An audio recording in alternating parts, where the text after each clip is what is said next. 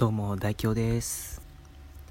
えー、あのね初めて一人でお家の中で収録ですね。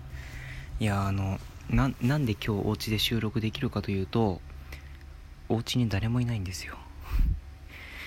いやあのねドアのね鍵を開けたんですよ。ガチャンって。でガチャンで開けるじゃないですかドアを。人気がない。人気がないのでもう仕方がないのでとりあえず冷蔵庫からお茶を出してあの、まあ、うちの冷蔵庫はねさすがに天夏さんみたいにワセリンが入ってるわけではないのでお茶は入ってますけどお茶を出してコップに注いで飲みました。ね美味しかった。ねじゃがりこあったなということでじゃがりこをちょっと食べてみたりね。うん。いやあのお家の中で収録するの初めてですけどね。いやなんかね寂しい。いやいつになったら帰ってくるんだろうねってつくづく思いながら。ね10分が過ぎました。たった10分ですよたった10分。たった10分こんな夜中に誰も人がいないだけでちょっと心配になってくるね。代表ちょっと意外と小心者です。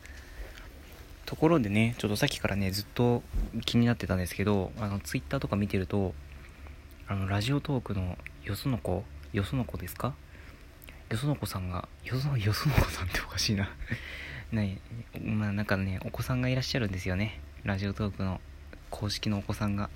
ね。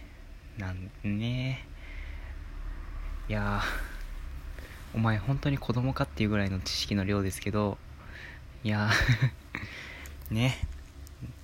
なんでしょうね、政治的な理由って。あえて深掘りしないでおきますけど、多分そういうことなんでしょうね。なんか、著産なんとかですね。多分そういう感じでしょうね。うん、あそこ、ああれでグレーになったらもう世の中本当終わりですよ。もうジャスラックに訴えますよ、本当に。ね。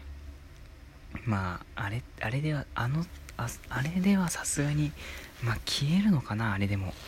ねえ、ほんとラジオトークのね、基準はなかなかね、わからないですけど、うん。まあね、ラジオトークの子供さんは本当に頑張ってくださいね。ということで、帰ってきたので、ここで収録終わりたいと思います。それではまた。